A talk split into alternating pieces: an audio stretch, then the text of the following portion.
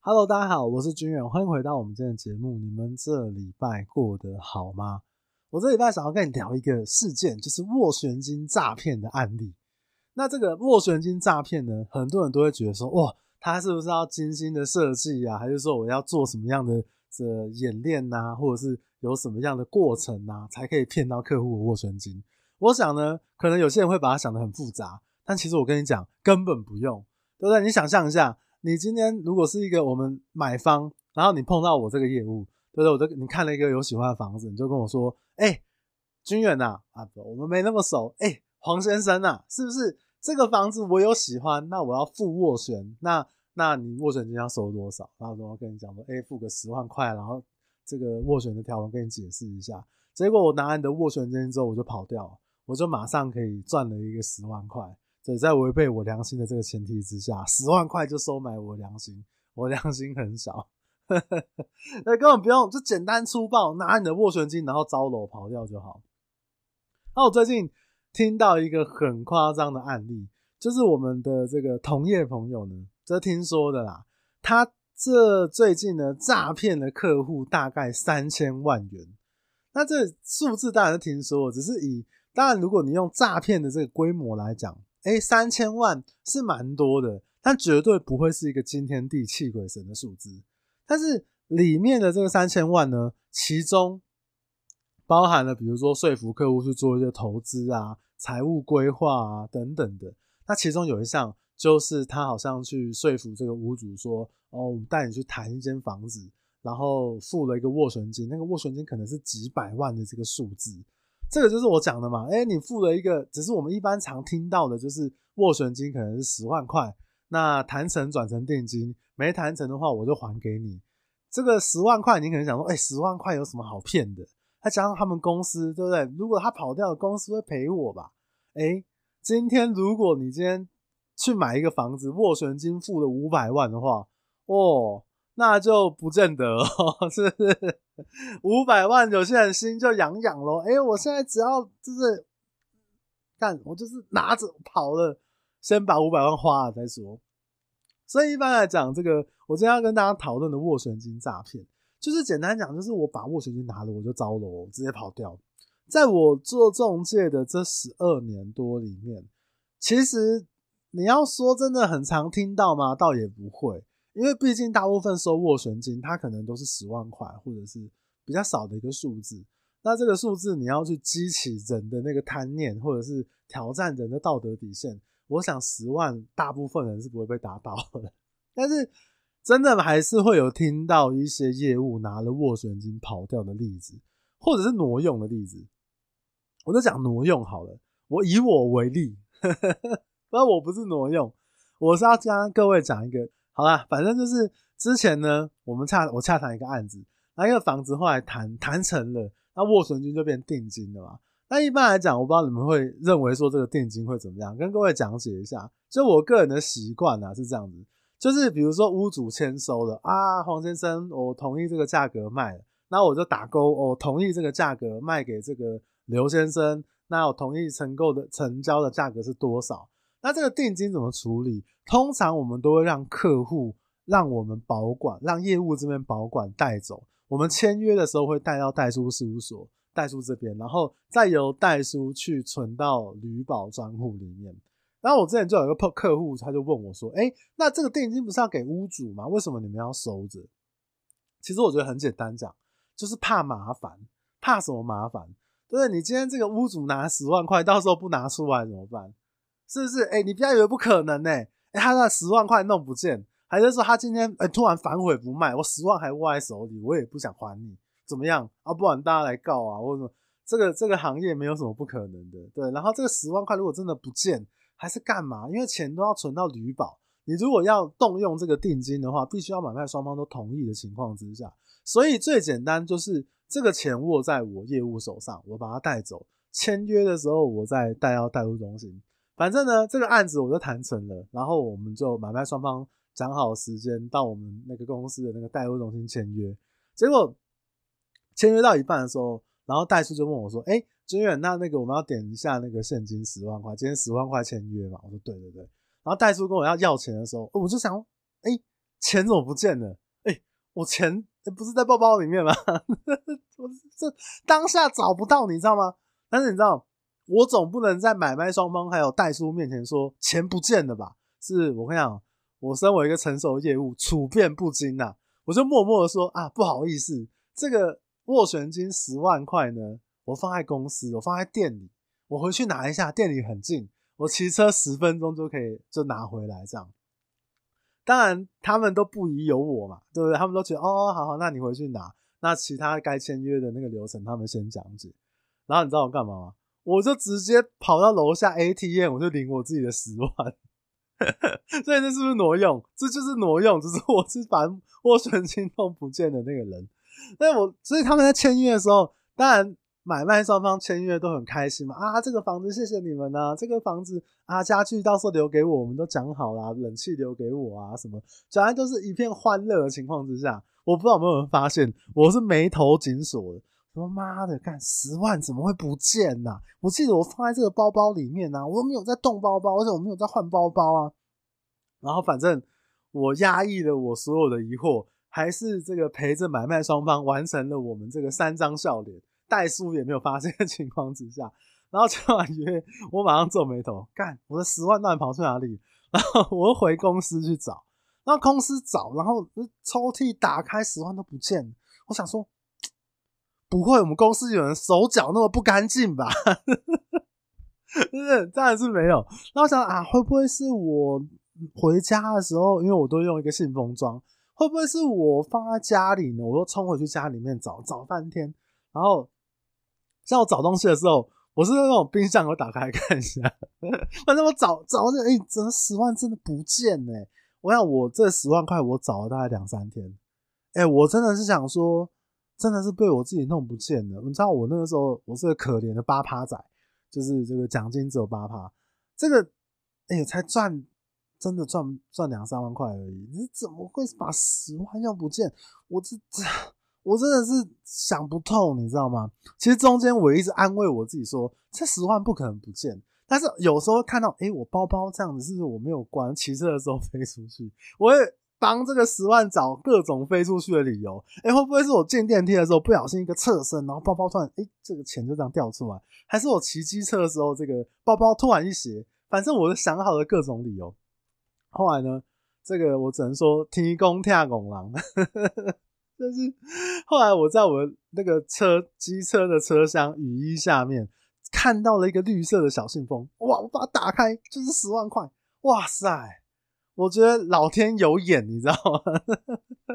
但是这个过程其实没有，我没有跟很多人讲。我说我看我这十万块，因为我觉得很丢脸。再加上我就觉得这就是一个，这就是一个。习惯不好的人，钱乱丢。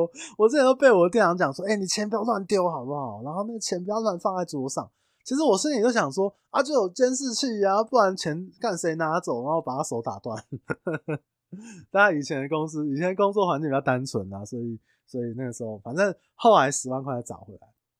那说回来呢，就是拿这个斡旋金跑掉的例子不是很多，但其实还是有听过一些案例，毕竟。对不对？像我这样子负责任的业务呢，我想应该还是蛮多的，只是还是会有一些人拿的钱，就可能十万或者是多少钱，就是跑掉了这样。如果你你找一下今年的新闻，像今年有一个上新闻类似的例子，就是在基隆有一个买方哦，他因为这个中介公司的这个店长啊，他还特别指出他是一个店长，他跟他推荐说，哎，我的跟你报一间那个八斗子那边的房子。很便宜，很棒，很赞，你来付个斡旋，我去帮你谈，而且怎么样怎么样。他可能跟他讲了一个什么话术吧，然后这个买方啊就给了这个店长三十万的这个斡旋金，然后写了这个斡旋之后，这前后，因为我看那新闻的内容，他应该是洽谈了大概有两个月的时间，中间也提出一些这个理由，比如说可能我猜啦，可能屋主的洽谈时间比较久啊，或者说他想的比较多啊。或者他们要分产啊，所以所有权人可能还没有全部答应啊，什么什么的，反正大概两个月的时间，买方都觉得说，哎、怎么那么久啊，怪怪的，那我不要买好了。他就找这个店长说，哎、不好意思，那既然谈不成的话，那你钱还给我。然后这个店长也说这个哦，我们在谈什么什么。那买方真的觉得太奇怪，就跑去那个八斗子那个房子，然后而且他找到了屋主，就一问之下发现对方根本没有要卖这个房子，然后他就很生气，他就跟这店长说：“哎、这个我怎么？那你钱还我，反正他们没有要卖，那我就不要不要谈了嘛。”然后那店长可能会跟他说：“好，我们这个呃十月十五号还是多久的？我乱掰的。”他就说：“这个钱我就还你三十万，一毛不会少。”结果最后呢，反正还是没有还。然后这买方一怒之下，就到那个中介分店去撒名字，然后贴那个大字报，比如说写说什么什么什么呃店长什么欠钱，然后怎样不还啊，什么很丢脸什么之类的，我不知道内容，我乱掰的。反正就是撒名字这件事情是新闻有报的，撒名字。你知道这件事情最后的结果吗？就是这位买方，这位小哥呢，他被警察以涉嫌恐吓罪来移送，全被骗了，还涉嫌恐吓罪。那我跟你讲，今天你要去中介分店吵架，不要撒名字，是不是？你可以去那边泼妇骂街嘛，你可以那边大声讲话嘛，不要撒名字。因为据据那个新闻报道，好像就是那个警察局，然后警察看到，他觉得这个行为太显眼了。他觉得哇，这是恐吓吧？然后反正这件事情后续都在处理中。你不，你屋那个中介，你拿了买方的斡旋金，你没有还给人家，这百分之百是不对的啊。当然，以这个案例来讲，有几个心得跟大家讲一下。第一个就是我们这个行业啊，名片上面的 title，我个人觉得真的看看就好，真的真的。有时候你去一个中介分店，然后那里面可能有十个人，包含店长。然后十个人里面有八个人是写经理，都是经理级的，你知道？台湾经济奇迹，十个人里面八个是经理，然后两个是什么主任？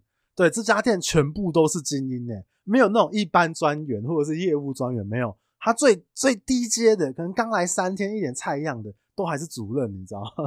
所以这个什么什么纸是包不住火的，对不对？这个 title 呢，也是掩盖不了垃圾的光芒。毕竟我们这个行业呢，真的垃圾还是蛮多的，就是反正这个行业就是有不是这么的呃有规矩，因为规矩都不一。当然也有很好的公司，也有管理很好的分店，也会有很不好的分店。我相信这大家应该能够想象。那当然也牵扯到说，我们这个行业入行真的还是太容易了。很多人说哦，你在这个行业做这么久，你要。很有这个能力，你要很专业，你要很有经验。其实这个讲法没有错，但是我要更准确的说，这个行业呢，做中介业务就是有人愿意跟你买，有人愿意给你卖，你就可以在这个行业里面立足。你说有人愿意跟你买，有人愿意给你卖，你要很专业吗？不见得哦，对不对？你要很有经验吗？诶，不见得哦。你很有人脉，他们都。很信任你，跟你买房子，给你卖房子，你就有办法立足。这个有机会再跟大家聊一下这个方向。这其实这是我发现很多人就是的一个思考上面的一个谬误啊，就是哎、你很有经验，所以你或者是你学识很多，你对这个知识很了解，不见得很多做得好的，真的是呃经验上面或者是他的学识上面，这个行业专业上面来讲，并不是这么充足的。然后再来，我想请各位想一下。我们一般的消费啊，这种各行各业，你今天要把一个这个十万块也好，三十万也好，五十万也好，你要把这个斡旋金给一个人，而不是给一家公司的机会，可能也不多吧，对不对？你就是我今天我要去啊，三十万、五十万的花费，我要去买一台车，我也是把这个钱给那个定金给那个公司啊，给那个比如说我要去。呃，B N W 这边下一个定金，那也是 B N W 这个什么什么厂跟我签收啊，什么什么业务单位跟我签收啊。但是斡旋金是不是你就给了一个业务说好，那你去帮我谈？所以我自己也想了一下，哎、真的要拿出这种钱，你不是那个什么买东西啊，三三百、五百、三千、五千呢？那可能是三十万、五十万，对不对？所以我觉得，对于一个如果说今天他已经是走投无路的人，因为我们刚刚讲这个行业入行太容易。你去上课，然后有些公司就是跟你讲说啊，那你请个良民证，还是说你不请良民证也没有关系，你看起来是就是好人呐、啊，随便、啊。他就是让你来嘛，反正这个公司的这个请人成本很低，这个工作，所以我们如果碰到一些这个走投无路的人，欸、也许我今天才跟那个一个同事聊到，我说他说你太扯了吧，那个三十万就这样招了，我说你不能这样讲，哎、人家斡旋金这三十万五十万拿在手上，搞不好是他救命稻草，哎。对不对？今天他今天如果去外面借一些黑的，借欠一些凶的，然后呛他说：“干，你再不还，我要把你断手断脚。”你就看你一只手可以抵多少钱这样，还是说你再不还的话，我就去你家对你家人不利，对不对？我也会怕啊，对不对？不是说我借这种钱，是如果如果人家这样跟我讲，我也会怕啊，是不是？那今天我如果这个买方给我一个三十万、五十万的斡旋金，对不对？我我我，诶我就先拿去这个挪用，我就拿那个还还给那个要断我手脚的人嘛，是不是？那你说买方找到我或怎么样，我不爽告我啊，我没钱就进去蹲嘛，我进去蹲我也不会断手断脚，然后我只被打一顿而已，是不是？所以再加上我刚刚讲，我们一般消费，你要把这么大的一个金额交由业务个人的这个状况。我想在一般我们的消费习惯上面还是没有那么的常见啦。那当然以这个前提下来讲，我觉得我们一般的买方啊，就是你们在付斡旋或者在洽谈斡旋的时候，真的也要懂得会要保护自己。第一个就是很简单，就是你对要帮你去洽谈房子的这个仲介业务，总要有一些很基本的认识啦，要有一点危机意识，你总要知道他服务的分店在哪里。然后我自己观察到，有些业、有些买方客户，他就算是不熟的哦，他对那个斡旋契约，他可能觉得说，哦，我买卖已经很丰富，我经验很丰富了，你这个业务一点菜样，那我已经很丰富，我也不怕你或什么。他其实是都没有很认真看那个斡旋契约啊，你这个应该跟那个永庆房屋一样吧？你这个跟信义房屋一样吧？你这个跟住商不动产一样吧？应该是差不多的吧？是不是？那你有没有发现那个契约里面？可能公司的大小章没有盖，或经纪人章没有盖，或者是那个契约是有问题的，等等等等的，真的有些人还是没有很注意看条文。我觉得如果你对那个中介业务有不是这么熟悉的时候，稍微看一下条文里面到底写了什么，然后有没有一些不平等的这个状况。那所以其实如果你有看的话，你就会发现有一些中介公司，它其实就会在上面明示写说，在那个斡旋金的那个。合约里面写说，比如斡旋金现金最多上限就是十万，他不要业务去呃收太高的这个斡旋金，免得公司要负责的时候，哇靠，人跑了，我要帮你赔这个三三十五十，还是一百万，还是算我刚刚一开始讲那个，我拿了一个几百万、五百万的一个斡旋金，这公司哪有办法这样赔啊？如果公司愿意这样赔的话，你就看他手下业务会不会一个一个跑，是不是？对不对？反正公司会赔嘛，那赔给买方，对不对？我我我就招罗好的，是。那有些公司它就是它上面就是写说，你如果现金上限就是十万，而且十万通常就是我们一般的 ATM 一天单日提领的上限，就是你一般的这个金融卡没有特别约定的话，上限就是十万块，两万块你领五次十万块这样。那如果多于十万的金额的话，他我们一般来讲就是会建议可能客户开票，因为你看你这十万块我拿在手上我也有压力啊，那你不如开票，那我们就好好的保管收好。那以开票来讲的话，我个人还是建议，当然你开票那个对象那个那个那个开头，毕竟你可以写比如中介公司、中介公司的名字，或旅保公司，或者是屋主的名字，你可以跟你的业务讨论，你不要空白的，哦这个。那空白的，你不就是把钱给人家意思吗？对，然后背后要禁止背书转让，你才不会莫名其妙被一个人就是完全不认识的人被被你去领钱。但是就我自己的了解，或者我听到案例，其实大部分啦不熟的业务都是这个呃叫你拿现金，然后跟你讲说这个这个呃用现金啊就直接领钱啊，或者是。怎么样？他就直接拿现金就跑，他也不要去银行留下什么足迹记录什么的。然后再来就是我们在对买方的提醒，就是签署这种斡旋啊、什么议价委托书啊，诸如此类的。就签完收执点，真的要记得拿。我真的碰过好几个客户，他都会忘记拿这个收执点。对，撇除掉他对我可能是这种百分之两万的信任，哎，军远就是相信你了，你就是这个十万块拿去，这个价格你帮我谈成，我们贺成交，恭喜这样子，对不对？但是一样嘛，你总是要了解一下签了什么嘛，然后收执连带走。我觉得我们现在出社会就是你要签什么东西，收执连带走，再怎么样你总是要拍照存证嘛，你总要知道你到底写了什么。这是一个最基本的保护自己的方式，尤其是这些比较年轻的，他觉得哦哦这样这样这样这样就好，结果他什么都不看，我觉得也是蛮恐怖、蛮危险。那当然，像这种拿斡旋金招楼的这种方式啊，比较常见的一个套路或者是一个方式，就是比如说像我刚刚讲那个基隆的例子，就是我报一个市场上面很稀有或很便宜的房子告诉你，然后或者是像我刚刚讲的嘛，就我们的同业。这个骗的客户可能好像听说有三千万，其实就是用一些这种呃比较投资性质的的角度，因为你要想，我们今天素昧平生，或者是说我们就算是朋友好了，你要朋友拿个三五十万出来，也不是这么容易耶。你跟他借三五十万，他不见得借你，但是如果你跟他讲说，哎，我报你一条明度，三五十万可以涨成这个八十万、一百万，他搞不好就拿出来了。是不是？你跟他说啊，我最近这个手头上面有点紧，然后这个三五十万可以给你借调度一下。他就说，哦，我老婆管的管得很紧，然后这个钱不好意思不好拿出来。那如果跟他讲的时候，你如果讲了一个很真切的一个谎言，跟他说，哎，我跟你讲，这五十万投进去，对不对？投报率多少？然后年底可以拿回来八十万。我跟你讲，什么老婆不准，老婆那有没有老婆都不知道，就是完全不把老婆放在眼里都有可能，你知道？所以很多都是这种投资的角度，很便宜的房子啊，或者是啊，你比如这个价格很便宜啊，那你用呃五十万的现金，我放在这个屋主的桌上，然后谈的时候，屋主刚好见钱眼开，就很便宜的卖给你，或者是你这个定金付的比较多，比较不容易反悔，等等等等的，我自己听到的案例大概都是这个样子。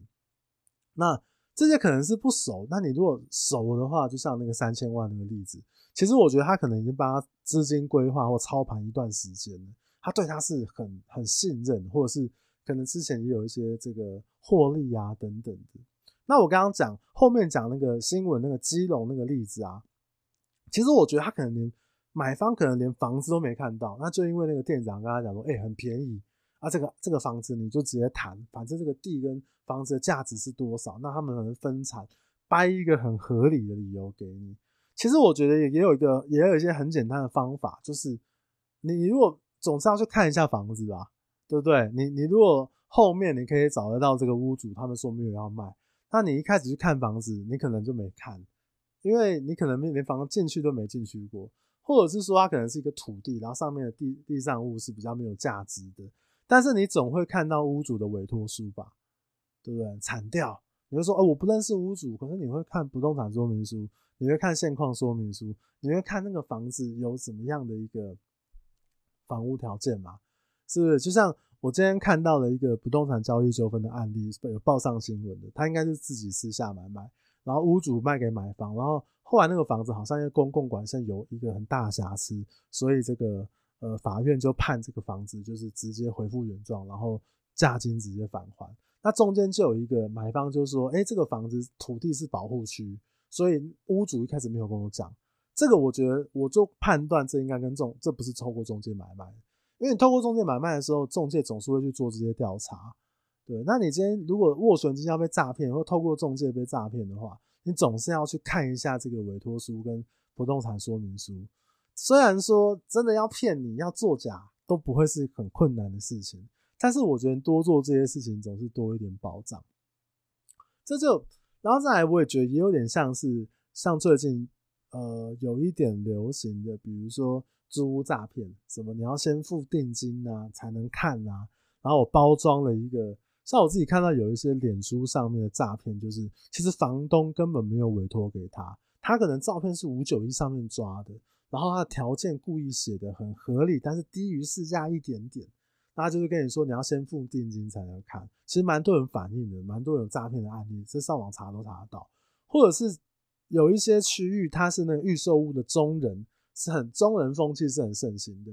比如说他可能认识什么建商拿案子那个头啊，或者是代销什么有什么特殊关系啊？哎、在前两年市场最好的时候，哇，这些中人赚得盆满钵满，你知道？